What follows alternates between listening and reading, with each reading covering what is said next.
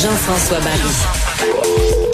Pour nous rejoindre en studio, 187 Cube Radio. 1877 827 2346. C'était pas mal le trend hier sur euh, Twitter. Alex Lafrenière qui se retrouve maintenant avec les Rangers de New York. C'est, euh, ben, je devrais pas dire ça parce que c'est pas sûr que les Rangers vont le repêcher, mais il y a de fortes, fortes chances.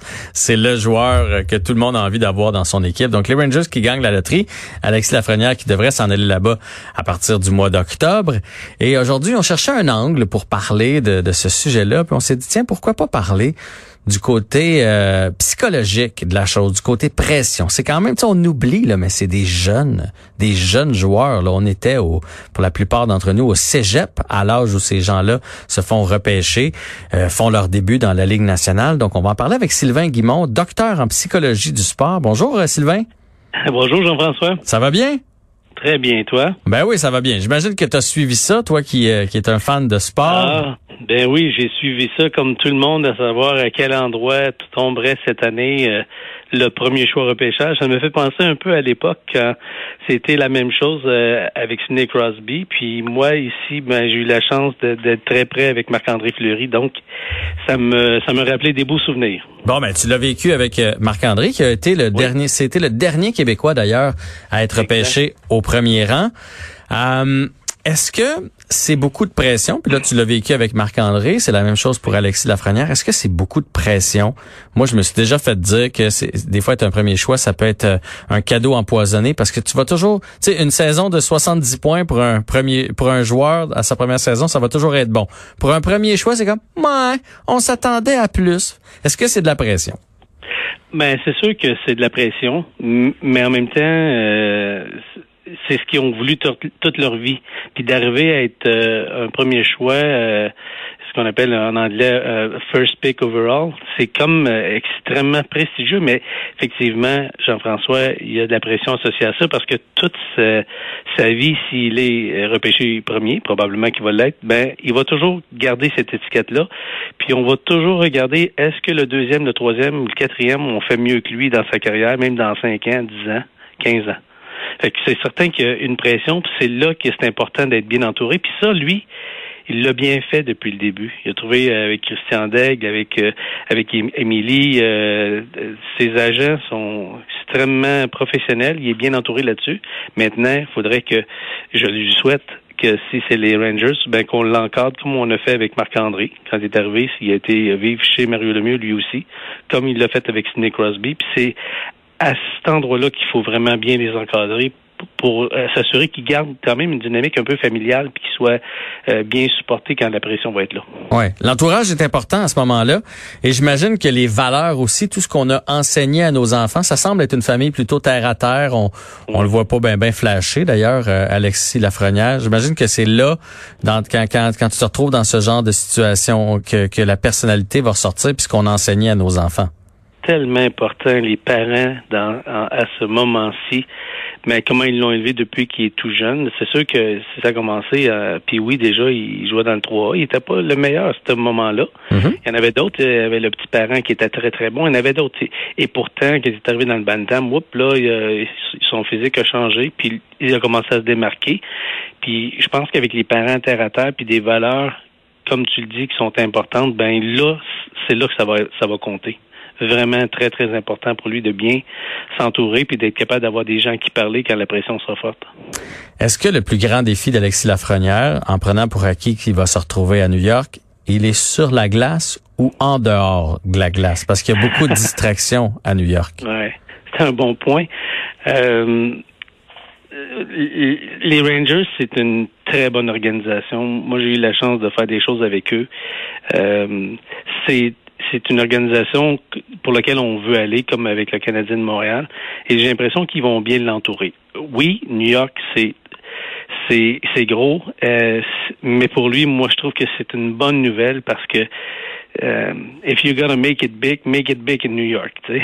Mm-hmm. Et c'est pour moi, je pense que pour lui, ça peut être euh, ça, ça, peut être extrêmement positif parce que justement, il y a plein d'autres possibilités qui pourraient pas être aussi grandes dans d'autres euh, dans d'autres villes pas aussi euh, pas aussi populaire que, New York. S'il devient une, une vedette à New York, mais c'était une vedette beaucoup plus gros que si euh, il avait été à, d'autres endroits dans la ligue. Ah, c'est sûr que entre l'Arizona et New York, là, il y a une méchante différence. C'est ça, Jean-François.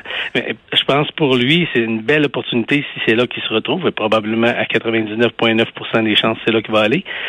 Mais je pense que s'il est bien entouré, puis si c'est une belle occasion, puis les Rangers, c'est un, c'est un, c'est une organisation solide et, et très sérieuse. Je pense que ça va être bien pour lui.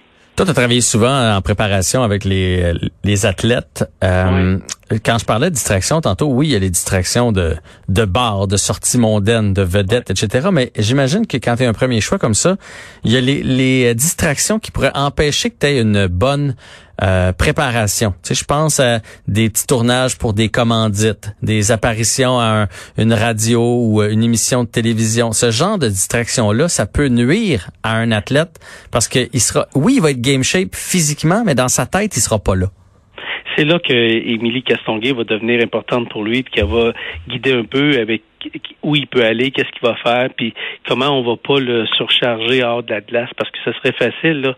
On pourrait le, placer dans plein d'entrevues, on pourrait même avoir des commerciaux pour lui, on pourrait il y a plein de choses. Mais je pense, tout comme Pat Brisson a fait avec euh, Sidney Crosby, c'est important cette relation-là, puis toujours de de ne jamais épuiser ta ressource principale qui est ton qui est ton joueur, donc de le protéger euh, dans ça. Je, pense que pour lui, euh, il est en bonne main avec le groupe de Christian puis d'Émilie. Là, j'ai une question, puis ça peut même s'adresser aux parents qui nous écoutent, qui ont des enfants qui, qui performent en, natation ou baseball, euh, soccer. Comment tu fais pour que Alexis Lafrenière soit conscient que c'est le meilleur? Faut qu'il arrive au camp en se disant moi je suis le meilleur, j'ai été le first pick puis d'ailleurs toutes les équipes me voulaient comme premier choix, sans être suffisant. Tu sais, la ligne entre la confiance puis l'arrogance. Ouais. Comment tu fais pour euh, un athlète? Ah, J'aime ça que tu m'amènes là. Euh, premièrement, euh, c'est la ligne, elle est très mince. L'arrogance, c'est à l'extérieur de soi.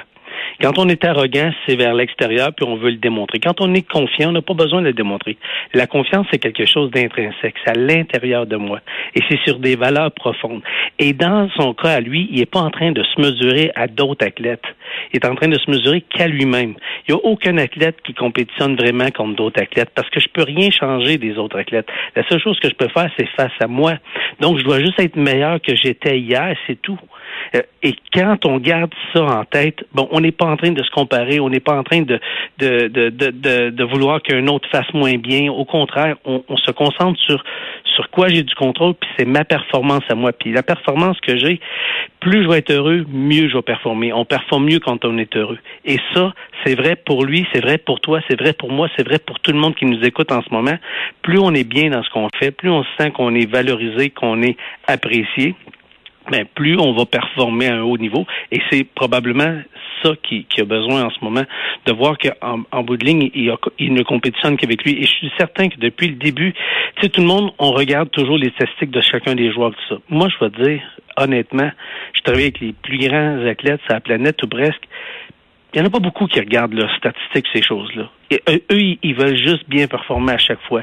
Les statistiques puis tout ce qui vient avec, ce n'est que le, c'est une conséquence des efforts qu'ils ont mis, de ce qu'ils font. Mais c'est pas là-dessus qu'on se concentre. Kerry Price, il se concentre pas à dire euh, euh, je veux un blanchage à chaque lancé, il veut être le meilleur pour être bien placé, puis la rondelle va le frapper. Donc c'est la même chose pour un joueur, c'est toujours de dire à chaque chiffre est-ce que j'ai fait un shift meilleur que celui d'avant. Ma présence sur la glace cette fois-ci, est-ce qu'elle était meilleure? Puis la prochaine qui s'en vient, je vais être encore meilleur. Puis s'il m'arrive quelque chose que ça va moins bien, tout de suite, je suis capable de la mettre de côté puis de me concentrer sur ce que j'ai à faire dans le moment présent ici maintenant. C'est la seule chose qu'un athlète peut faire. C'est une excellente réponse, euh, Sylvain. Je prends bonne note. C'est longue un peu, je m'excuse, Jean-François. Mais c'est parfait, puis c'est effectivement, c'est bon pour les sportifs, puis c'est bon pour nous dans notre vie aussi. Euh, J'ai une, dernière question qui est un peu dans le même style, parce que là, évidemment... D'être court cette fois. Non, bon, on a tout notre temps.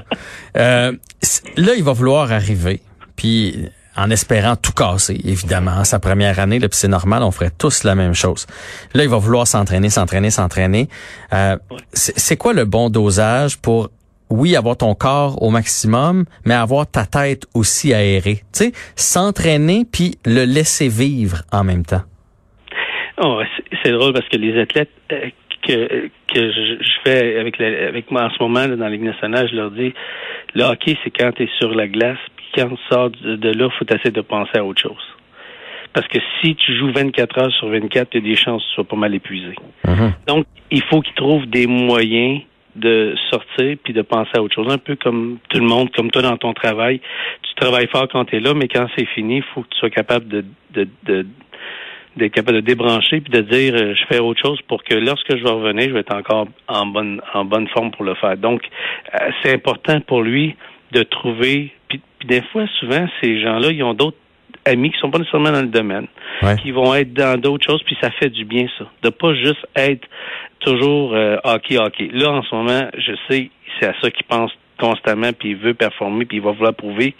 Mais ça va être important pour lui d'être capable de décrocher, puis de, de, de s'amuser, puis d'être un, un, jeune garçon de 19 ans, là, mais avec certaines restrictions que on n'a pas tous quand on avait 19 ans. Ah, il y a beaucoup de pression, il va avoir beaucoup d'argent, il va être dans une grosse ville, il va être populaire. On n'avait pas ça à 19 ans, Sylvain, je te confirme.